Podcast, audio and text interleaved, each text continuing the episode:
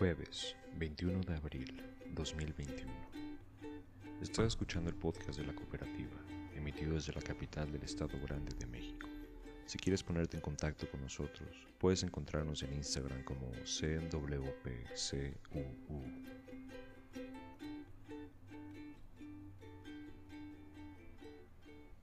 India se encuentra en un estado de crisis a medida que aumentan los casos de COVID-19 y los hospitales se quedan sin oxígeno. Registró 315.000 nuevas infecciones el jueves, el mayor número de casos diarios reportados por cualquier país desde el inicio de la pandemia. India también reportó su mayor número de muertes diarias, con 2.100. Uruguay y Colombia están reportando muertes récord esta semana. Brasil tiene un promedio de más de 3.000 muertes por día y Argentina acaba de superar las 60.000 muertes en un año. El ministro de Salud de Argentina calificó esta semana como el peor momento de la pandemia. En Rusia, cientos de personas fueron arrestadas el miércoles cuando participaban en protestas en todo el país en apoyo del líder opositor nacionalista encarcelado, Alexei Navalny. Navalny fue hospitalizado a principios de esta semana debido a que su salud se deterioró gravemente después de iniciar una huelga de hambre a fines de marzo. El presidente ruso Vladimir Putin advirtió a las naciones occidentales contra la intervención en asuntos nacionales y regionales, citando la situación en Bielorrusia y Ucrania. Human Rights Watch pide a las autoridades tailandesas que pongan en libertad a los activistas acusados de insultar a la monarquía y participar en protestas que exigen reformas democráticas. Dos estudiantes activistas se han declarado en huelga de hambre para protestar por su prisión preventiva. Human Rights Watch dijo que el gobierno tailandés debe detener esta caza de brujas contra los disidentes pacíficos y demostrar respeto por los derechos humanos, permitiendo todos los puntos de vista. La Casa Blanca organizó una cumbre virtual sobre la crisis climática hoy, el Día de la Tierra, con 40 líderes que representan a las principales economías del mundo, incluida China. Antes de la cumbre, el presidente Biden anunció planes para deshacer las reglas de la era Trump que impedían que California adoptara sus propios estándares de eficiencia automotriz más estrictos. También prometió que Estados Unidos reducirá las emisiones de gases de efecto invernadero en al menos un 50% por debajo de los niveles de 2005 para finales de la década. Una investigación interna de la Policía del Capitolio de Estados Unidos sobre la letal insurrección del 6 de enero descubrió que justo antes de los disturbios un oficial ordenó a todas las unidades que estuvieran atentas a los manifestantes anti-Trump, no a los insurrectos pro-Trump que atacaron el Congreso. La revelación se produjo en una audiencia del Congreso el miércoles cuando citaron la transcripción de las transmisiones de radio de la policía de Capitolio. Un juez de los Estados Unidos ordenó a la ciudad de Los Ángeles que albergue a todos los residentes sin vivienda de Skid Row, la orden del juez dice que todas las mujeres y niños en Skid Row deben estar protegidos dentro de 90 días, y todas las personas sin vivienda en el área deben tener refugio a mediados de octubre. El Departamento de Justicia de Estados Unidos ha abierto una investigación civil sobre si el Departamento de Policía de Minneapolis se ha involucrado en un patrón o práctica de vigilancia policial inconstitucional o ilegal.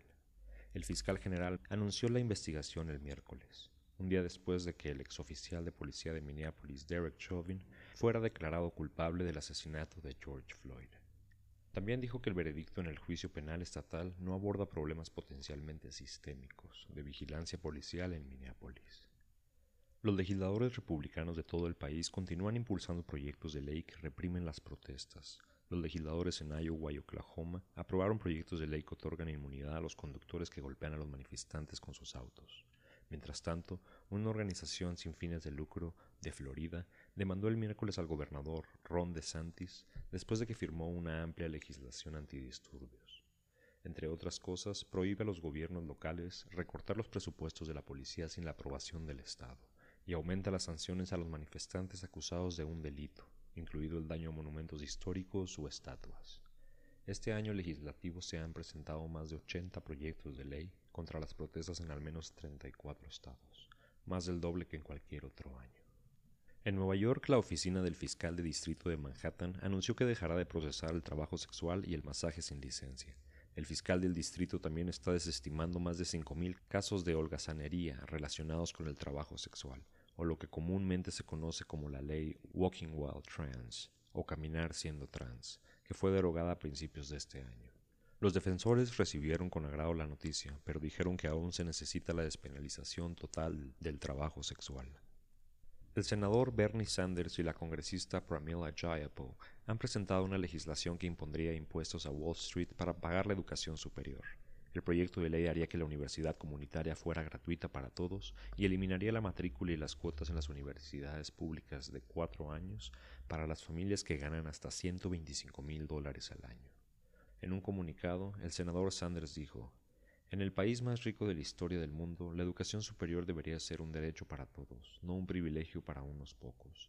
Si vamos a tener el tipo de nivel de vida que se merece el pueblo estadounidense, necesitamos tener la fuerza laboral mejor educada del mundo. Este es el espacio publicitario de nuestro podcast. Separa las noticias internacionales de las nacionales, lo que informa Amy Goodman en Democracy Now! y lo que se dice en la conferencia matutina de López Obrador. El producto de hoy es el podcast de la cooperativa CUU, una cápsula informativa de corta duración que cubre varias noticias del día. Resume grandes rasgos encabezados de un referente del periodismo independiente y sigue la conversación que se tiene en Palacio Nacional. La mañanera de hoy comenzó con las palabras de la vicepresidenta Kamala Harris y el presidente de Estados Unidos, Joe Biden, con la cumbre de líderes sobre el clima. Comienza Kamala Harris hablando de los estragos que ha causado el cambio climático en los últimos años. Habla de las tormentas en Estados Unidos y los incendios en su natal California, las olas de calor que azotan el oeste de Europa y los devastadores huracanes de Centroamérica. Dice que las comunidades más afectadas por estos cambios climáticos son aquellas que también tienen diferencias de género y de desigualdad.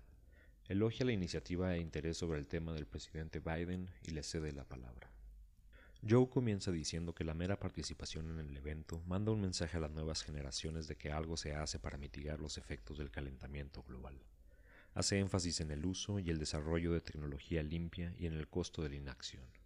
Dice se está invirtiendo con la meta de deshacerse de lleno de toda emisión de gas de efecto invernadero para el año 2050.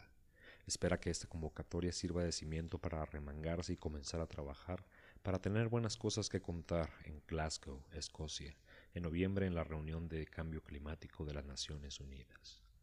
Después de las palabras del presidente estadounidense, AMLO comenzó la mañanera esperando su turno para hablar en la cumbre y trató junto a Rosa Isela Rodríguez, secretaria de Seguridad Pública, sobre el tema de ocho contratos de reclusorios en tiempos de Felipe Calderón. Rosicela dice que pasar la noche en una celda costaba el equivalente a pasar una noche en un hotel de cinco estrellas. Por ejemplo, en 2020 el gasto es tan grande que de los 22.776 millones del presupuesto ejercidos para prevención y readaptación social, el 67.7% se fue en los pagos de estos ocho contratos, debido a la privatización de estos servicios.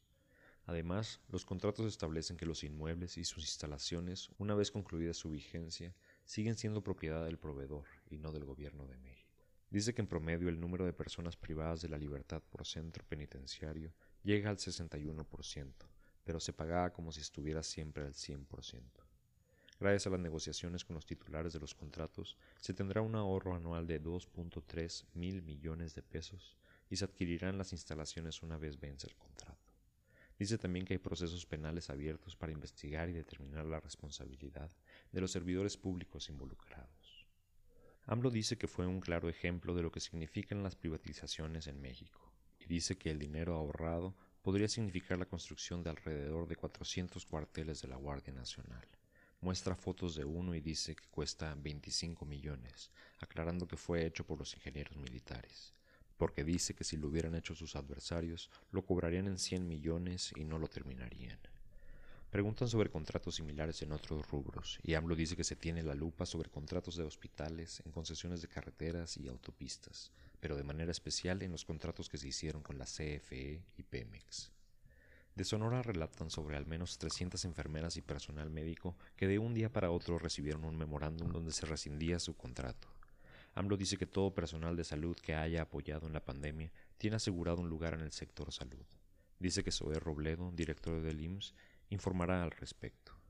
Cuenta que en el periodo neoliberal se abandonó la educación especializada impulsando exámenes de admisión con la finalidad de rechazar aspirantes y por eso hoy tenemos solo 25 especialistas en cirugía para atender a niños con cáncer en todo el país. AMLO denuncia el tráiler lleno de despensas que se detuvo el sábado y del cual no encuentran propietario. Dice denunciarán ante la Fiscalía General de la República. Llega el turno de AMLO en la cumbre de líderes sobre el clima y tiene tres propuestas. Se enfocará la extracción de petróleo en nuestras tierras para abastecimiento interno y se dejará de exportar comenzando nuestra independencia de los combustibles fósiles. Le apostaremos al reequipamiento de presas hidroeléctricas para producir más energía limpia y espera extender el plan de Sembrando Vida a Centroamérica, generando empleo y enraizando migrantes mediante la oportunidad de trabajar. Le sugiere al presidente Biden financiar el programa en Guatemala, Honduras y El Salvador, y sugiere también que las personas que sigan dicho programa tengan la oportunidad de obtener una visa de trabajo provisional después de tres años. Destaca la aportación que han tenido los migrantes en la construcción de grandes naciones y termina diciendo que es cuestión de ordenar flujos migratorios.